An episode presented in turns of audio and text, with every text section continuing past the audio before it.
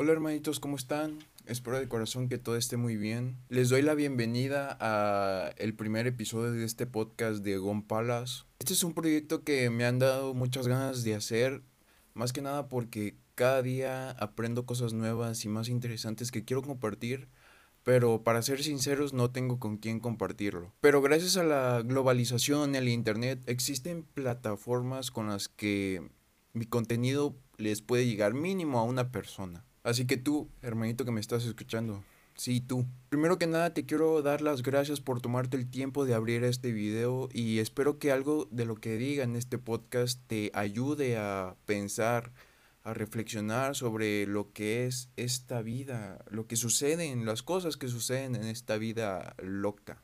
En este primer episodio te hablaré un poco sobre quiénes son los toltecas, algunas etimologías sobre una que otra palabra, cómo nos criaron, la famosa domesticación del ser humano, cómo es que nos juzgamos a nosotros mismos y a la vez juzgamos a las demás personas, y un poco sobre la importancia de la impecabilidad de nuestras palabras y cómo nos afecta en nuestro día a día. Así que comenzaré hablando sobre los toltecas, la importancia de los toltecas. Bueno, los toltecas este grupo importante de Mesoamérica eran artistas, científicos, que formaron una sociedad para estudiar y conservar el conocimiento espiritual y las prácticas de sus antepasados.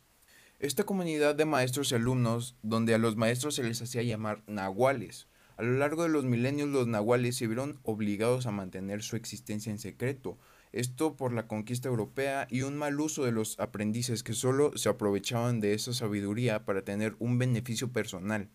Pero por fortuna, el conocimiento tolteca pudo ser conservado y transmitido por generaciones por distintos linajes de nahuales. Aunque haya permanecido oculto por cientos de años, la profecía dictaba que esta sabiduría sería devuelta a, los, a la gente. A continuación hablaré sobre la etimología de la atención. ¿Por qué estoy hablando sobre la etimología de la atención? Bueno, esto se va a conectar con algo que hablaré más adelante. Bueno, la etimología sobre la palabra atención en lo personal se me hace muy acertada porque la palabra atención proviene del latín atentio, attentionis, que significa acción de atender, derivado de atendere, que significa propiamente como tender el espíritu hacia. Entonces, la atención es la capacidad que tenemos de concentrarnos o más bien tener nuestro espíritu hacia aquello que queremos percibir. El ser humano percibe millones de cosas al mismo tiempo, pero utilizamos nuestra atención para retener en primer plano de nuestra mente lo que realmente nos interesa. Las personas pueden captar nuestra atención hacia ellos y ellos aprovechan para introducir información a nuestra mente, como por ejemplo nuestro lenguaje. Gracias a nuestro lenguaje nos podemos, nos podemos comprender y expresar pensamientos y sentimientos por medio de un código. Ese código son nuestras palabras. También nos implementaron qué, creer, qué no creer, qué es correcto y qué, es lo incorrecto, qué es bello, qué es feo, todos estos conceptos sobre cómo comportarnos ante el mundo y la sociedad. También nosotros aprendimos a captar la atención de otras personas y desarrollamos una necesidad de atención que siempre acaba siendo muy competitiva. Y bueno, eso ha sido la etimología sobre la palabra atención. Dime qué opinas en los comentarios. Ahora me adentraré de lleno sobre la domesticación de los seres humanos, nuestra domesticación. Bueno, primero que nada, ninguno de nosotros tuvo la oportunidad de escoger dónde nacer, nuestro nombre, nuestros valores y mucho menos nuestras creencias, lo que hoy en día creemos. Cuando nacemos tenemos la capacidad de, de aprender. Mientras fuimos creciendo, las personas con las que más interactuamos, ya sean nuestros papás, amigos, desconocidos, profesores, nos enseñaron a pensar, de la forma en que lo hace la sociedad, incluyendo sus reglas, sus creencias, sus religiones, sus leyes, diferentes culturas, hasta las maneras de ser. Todo esto gracias a nuestra capacidad de atención con la que nacemos y con la que vamos creciendo todos los días. Y nosotros estuvimos de acuerdo con esas creencias, porque si no las tuviéramos simplemente las olvidaríamos. De niños nos creíamos todo lo que nos decían las, personas adultas porque estábamos de acuerdo con ellas. Pero todas estas creencias controlan totalmente nuestra vida. La domesticación de los seres humanos, bueno, a través de la domesticación de los seres humanos aprendemos a vivir, ya que las creencias de otras personas pasan a ser nuestras creencias, creando un sistema de creencias. Nuestros papás nos educan empezando a caminar, a hablar, nos enseñan a ser seres humanos. También aprendimos a juzgarnos todo el tiempo y a juzgar a los demás todo el tiempo. Nos, domesticaron de la misma manera a que a un animal. Para enseñar a un perro lo castigamos y lo recompensamos.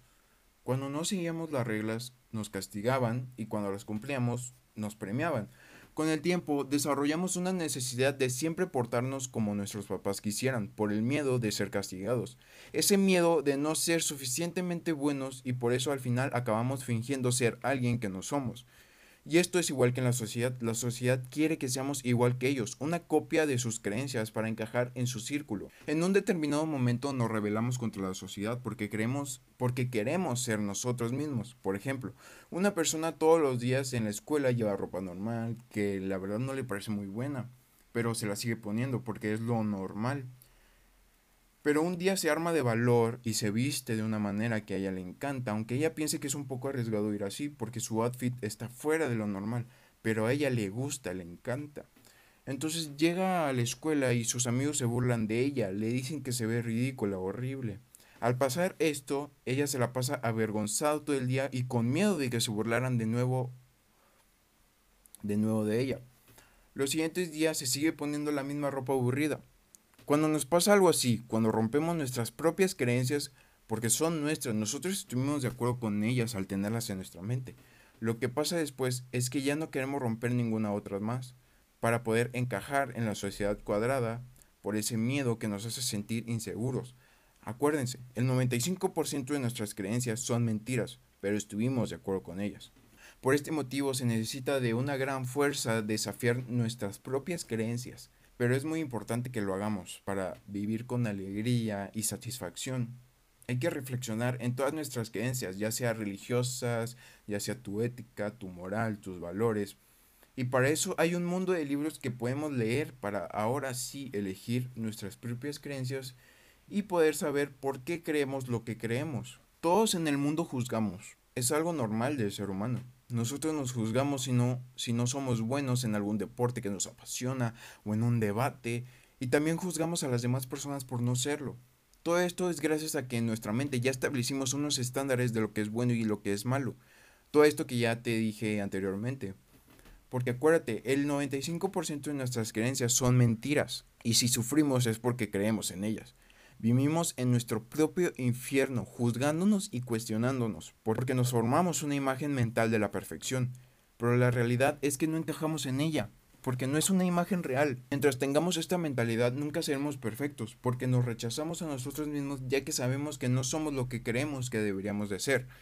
Esto ocasiona que finjamos ser alguien más que no somos, poniéndonos una, una máscara social para que no se den cuenta de quién somos en realidad. Y así funciona cuando juzgamos a las demás personas, con nuestra misma lupa de perfección que naturalmente ni tú ni ellos encajamos. Entonces nosotros somos la persona que más nos juzga y quien más nos maltrata. No es nadie más. Somos nosotros, somos nuestro propio enemigo. Nosotros ponemos el límite de cómo nos maltratan las demás personas. Pero si tú mismo te juzgas y maltratas mentalmente diciéndote a ti mismo que no eres lo suficientemente bueno, posiblemente tolerarás y estés de acuerdo que otra persona te diga lo mismo. Hasta pudieras soportar que alguien te agreda no solo mentalmente, sino físicamente. Mientras más autoestima tengamos, menos es el maltrato a nuestra persona. Nuestra imagen de perfección es la razón por la que nos rechazamos y por la que rechazamos a los demás tales y como son. Ahora te hablaré un poco sobre la etimología de la palabra impecable. Esto, esto para poder aterrizar en, en la impecabilidad de nuestras palabras. Entonces, impecable proviene de la palabra de latín peccatus, que quiere decir pecado. El im significa sin, de modo que impecable quiere decir sin pecado. Tal vez la palabra pecar te suene algo religioso, pero déjame decirte que realmente significa pecar. Un pecado es cualquier cosa que va en contra de ti mismo como persona. Todo lo que haces, creas o digas que vaya en contra de ti es un pecado. Entonces, ser impecable es no ir en contra de ti mismo. Cuando eres impecable, asumes la responsabilidad de tus actos, sin juzgarte ni culparte. Desde este punto de vista, pecar deja de ser algo moral o religioso y se convierte en algo de sentido común. Nuestro mayor pecado es rechazarnos a nosotros mismos. Ahora, la etimología sobre la palabra autoestima. La palabra autoestima se forma por el prefijo griego auto, autos, que significa por sí mismo o hacia sí mismo, adicionado de la palabra estima que proviene del latín a estimar, que significa valorar, apreciar. Así la, así, la autoestima no es otra cosa que la valoración o el aprecio hacia sí mismo. Cuando te aprecias a ti mismo, tienes un poder porque no necesitas que te acepten y así puedes ser tú mismo. No sería el término porque una persona nunca podrá ser una persona nunca podrá ser ella misma porque cuando por ejemplo, yo ahorita soy yo mismo, pero estoy soy una proyección de lo que puedo ser en el futuro. Entonces no soy yo mismo en este momento, soy esa proyección que puedo ser en el futuro. Pero bueno, me estoy desviando del tema. Si quieres que te explique esto más adelante, este, déjamelos en los comentarios para explicártelo en otro video y mucho mejor detallado y todo eso. Pero como decía, cuando tienes la autoestima, lo que piensen los demás de ti dejará de importar y no tendrá relevancia en tu vida. Los demás tienen sus propios sentimientos y creencias, de modo que no están relacionados ni contigo ni conmigo, solo con ellos. Ahora sí, para concluir este, este, este primer podcast, eh, hablaré sobre la impecabilidad de nuestras palabras y la importancia que tiene la impecabilidad de nuestras palabras. Todos tenemos que ser impecables con nuestras palabras. Mediante las palabras podemos expresar nuestro poder creativo, nuestros pensamientos, expresiones, sentimientos, bla, bla, bla, todo eso, lo revelamos todo. Aunque las palabras pueden ser un arma de doble filo, como un cuchillo. El cuchillo lo utilizas para cortar carne, cocinar, pero también lo puedes utilizar para asesinar a alguien. Es lo mismo que con las palabras. En un filo están las mentiras y en otro filo está la pura verdad. Para esto te lo explicaré con unos ejemplos. Yo voy con una persona y la convenzo de que su cara tiene el mismo color de los que acaban teniendo cáncer. Lo que provocará es que la otra persona se lo crea en verdad, en verdad se lo va a creer. Ya le planteé ese, ese pensamiento en su mente que poco a poco va a ir creciendo. Y en menos de un año va a desarrollar un cáncer. Ese es el poder de nuestras palabras. Otro ejemplo puede ser el que te di hace unos videos atrás de una niña que lleva ropa cool a la escuela y sus amigos le dicen que se ve horrible y ridícula. La niña se lo creerá. Siempre estará con esa idea en su cabeza. No importa lo hermosa que se vea, eso perdurará hasta que la otra persona le diga lo contrario, hasta que le digan la verdad. Nuestra mente es como un campo fértil. Nos sembramos pequeñas semillas que con el paso del tiempo van creciendo.